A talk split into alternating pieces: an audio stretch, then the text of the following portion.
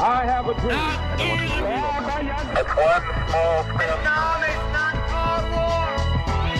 Analisando o discurso.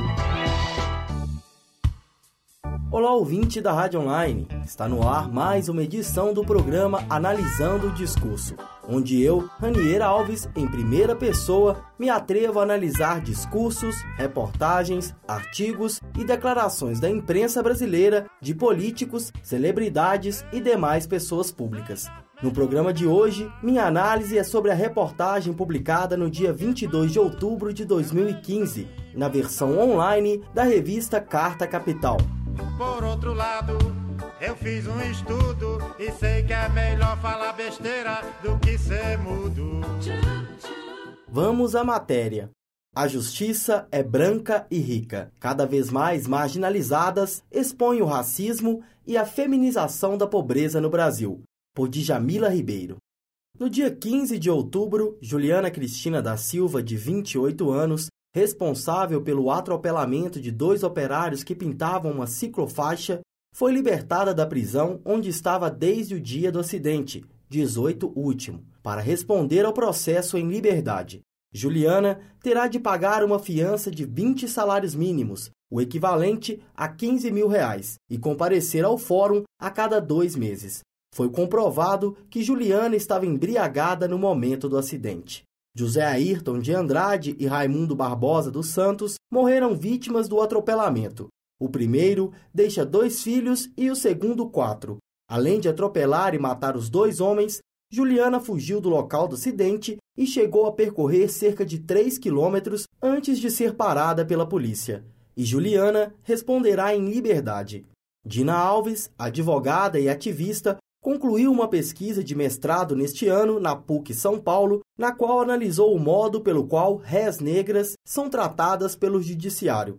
A pesquisa Réis Negras, Judiciário Branco, uma análise da interseccionalidade de gênero, raça e classe na produção da punição em uma prisão paulistana, tinha o objetivo de oferecer uma análise interseccional de gênero, raça e classe sobre a distribuição desigual da punição no sistema de justiça criminal paulista e aprofundar as relações entre a feminização da pobreza e a feminização da punição. A análise interseccional oferece a possibilidade de descentralizar ou complexar os estudos sobre as prisões que têm privilegiado a perspectiva de classes sociais em detrimento de uma abordagem mais ampla e condizente com a realidade racial brasileira, disse Dina, Embora as mulheres presas tenham sido objeto de crescente interesse entre pesquisadores do sistema penitenciário nacional, as mulheres negras não aparecem em suas discussões, ainda que constituam o principal grupo de presas no país. Alguns trabalhos têm mostrado que as mulheres, de modo geral, possuem uma vulnerabilidade específica, marcada por sua condição de gênero em uma sociedade estruturada a partir da desigualdade entre homens e mulheres prossegue. Apesar de tais estudos ajudarem a entender a dimensão de gênero nas prisões, uma vez que elas têm o mérito de desmasculinizar as narrativas sobre o universo prisional, eles têm se revelado insuficiente no que diz respeito à especificidade da mulher negra, conclui. Para tal, Dima entrevistou algumas réis negras, para que falassem de sua situação e eventuais violências sofridas, e as histórias demonstraram a parcialidade da justiça brasileira. Dina não colocou os nomes verdadeiros das mulheres, segundo ela, o uso do nome fictício foi político. Para preservar a imagem das entrevistadas e para romper com a lógica burocrática que a reduziu a números, tanto nos seus prontuários que tive acesso, quanto nos processos criminais, destas se destacam a história de Joana, eu peguei sete anos de novo e tô aqui com a minha filha. E agora ela teve um bebê, meu neto. Quando fui presa, trabalhava como carroceira e morava nas ruas, embaixo do viaduto Clícero. Eu estava na Cracolândia e o policial me levou. Eu engoli três pedras de crack para não ser presa. Já perdi as contas de quantas vezes vim para cá. A primeira vez foi aos 17 anos, quando fui para Febem, e hoje tenho 49 Já vivi mais aqui do que lá fora. O que eu quero hoje é poder ficar com a minha filha, mais perto do meu neto. O pai do menino, a polícia matou, e eles querem levar meu neto para a adoção, mas eu não vou deixar. Já falei com a pastoral. Relata uma entrevista realizada em 5 de outubro de 2014. Sobre Joana, Dina diz: Nos meus encontros com Joana, percebi a figura de uma mulher negra, carroceira, sem dentes, obesa e dependente de drogas. A experiência de Joana como usuária e vendedora de drogas na Cracolândia ajuda a entender o que a socióloga norte-americana Julia Sudbury chama de feminização da pobreza. Cada vez mais marginalizadas do acesso às esferas de produção, de consumo e direitos de cidadania, Mulheres negras como Joana figuram na economia ilegal do tráfico de drogas como vendedoras mulas ou simplesmente consumidoras. Joana tem uma história de uso de drogas que tem tudo a ver com o processo de racismo e feminização da pobreza no Brasil. Sua história de aprisionamento começou aos 11 anos de idade, quando viveu entre as ruas e abrigos do estado. Foi apreendida aos 17 anos de idade na atual Fundação Casa, FEBEM, e hoje cumpre pena na penitenciária feminina de Santana, com sua filha e seu neto recém-nascido. Entre a prisão e as ruas, Joana tem a vida marcada por um assalto patriarcal ao seu corpo, que pode ser visto em sua aparência doentia e envelhecida, embora possua apenas 49 anos de idade. Joana não teve a mesma sorte de Júlia. Joana é negra, pobre e desde muito cedo sofre com a omissão do Estado. Joana não teve a mesma sorte de Juliana. Joana é negra, pobre e desde muito cedo sofre com a omissão do Estado. Juliana é branca e rica, e mesmo tendo matado duas pessoas, é beneficiada pela ação do Estado, que concede privilégios ao grupo branco por conta do racismo estrutural. Joana, aos 49 anos, seguirá encarcerada e sem oportunidades. Juliana, após tirar a vida de dois trabalhadores por dirigir alcoolizada, o que também configura crime, vai passar o Natal com a família, porque na lógica desigual racista, foi só uma moça de bem que cometeu um erro. E sendo eu um grande entendido no assunto, eu paro e vejo como tem gente A matéria pode ser vista acessando o site da revista www.cartacapital.com.br ou clicando no link disponibilizado na descrição desta edição do programa. Sobre a cabeça do povo, mamãe diz que eu sou pão, e o que vale a intenção. Mas eu posso ver mais longe sobre a cabeça do povo.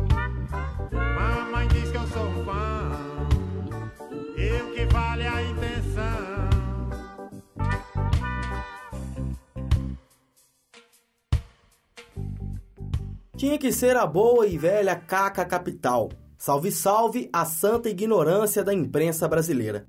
Juliana Cristina da Silva, essa assassina branca, está livre pelos mesmos motivos que estaria um assassino negro, a defasagem do sistema legislativo brasileiro, que possibilita aos que cometem crimes hediondos como estes que se safem através de artifícios como o artigo 323 do Código de Processo Penal. O papel da justiça neste ou em qualquer outro país do mundo é de aplicar as leis, sem distinção de cor, classe ou gênero. Quando vejo publicado artigos como este, percebo quão suscetíveis estamos à estupidez alheia. Se o artigo tivesse passado por qualquer tipo de apuração, certamente o título seria As leis só favorecem a brancos e ricos. Mas a brilhante autora, na falta do bom senso, fez uso da própria ignorância para disseminar o sexismo e estimular ainda mais a segregação racial entre o povo brasileiro. Um artigo que visa analisar as discrepâncias da justiça em relação aos vereditos dados a brancos e negros deveria analisar indivíduos em igualdade de situação, ou seja, uma mulher branca e rica que cometera um crime X comparada a uma mulher negra e rica que também cometera um crime de mesma natureza. Sejamos francos e objetivos. Branca ou negra, qualquer mulher carroceira sem dentes, obesa e dependente de drogas, seria maltratada e injustiçada de forma implacável pelo sistema. Juliana e Joana, além do óbvio cromossomo X e de serem ambas brasileiras e criminosas, em comum apresentam apenas as consoantes N e J e a vogal A presentes em seu nome. As circunstâncias e os motivos que levaram estas mulheres à prisão são completamente distintos e incompatíveis. Juliana, uma jovem rica e imbecilizada por sua natureza burguesa, sem nenhum apego ou preocupação com as consequências de seus atos, foi parar na cadeia por tirar a vida de dois outros seres humanos, os quais sequer tentou prestar socorro. Já Joana, uma senhora de 49 anos, esteve presa a sua vida inteira, na miséria, na falta de acesso à educação e sobre total descaso do Estado. Tudo isso ligado à sua incapacidade de gerir e administrar a própria vida, e em função de todos estes fatores, foi detida diversas vezes.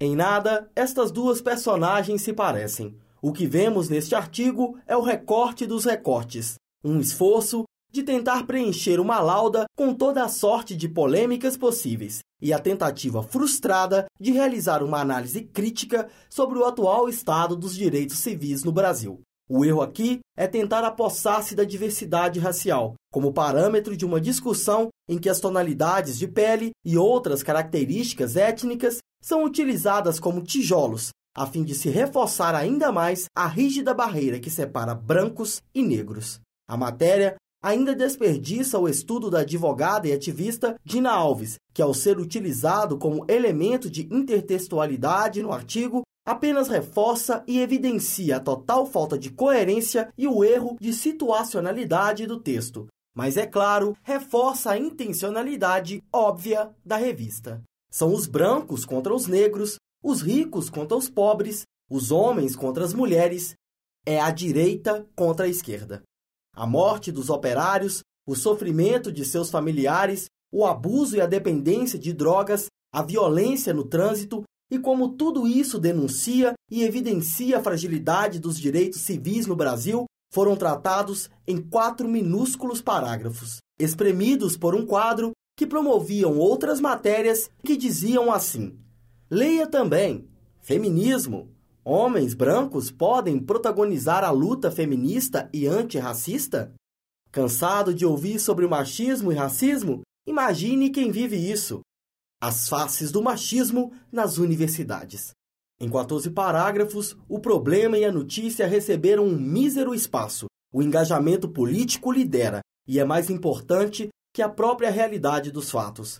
Neste mundo, repleto de bandeiras que falam sobre todas as causas, que compreendem a todos os gêneros, classes, partidos e religiões, sobram-se discursos e palavras acaloradas. Os trapos ideológicos são hasteados em quaisquer gravetos que sirvam de mastro para a demagogia que se enraizou no modismo das militâncias, na exaustão das ideias inúteis e no excesso das causas sem propósito. O engajamento espontâneo e a revolução por osmose que se instaurou no imaginário dos brasileiros revela nossa fragilidade em lidar com a própria realidade e proporciona veículos midiáticos como a Caca, Capital e a revista Peleja a defesa e o endeusamento de políticos e empresários que, distantes da realidade brasileira, se assentam ao redor de uma mesa e brindam com os champanhes mais caros, enquanto nós lutamos por suas causas e sangramos na tentativa inútil de defender a honra e a moralidade de homens e mulheres que sequer reconhecem o significado da palavra respeito. Eu sou a chuva que lança areia do Sara sobre os automóveis de Roma. A você, ouvinte, meus sinceros agradecimentos. E me despeço com um poema de Alzira Rufino, escritora, poetisa, ativista política, fundadora do coletivo de mulheres negras da Baixada Santista e responsável pela criação da Lei Federal de 24 de novembro de 2003, que notifica de forma compulsória a violência doméstica pelos serviços de saúde pública e privada.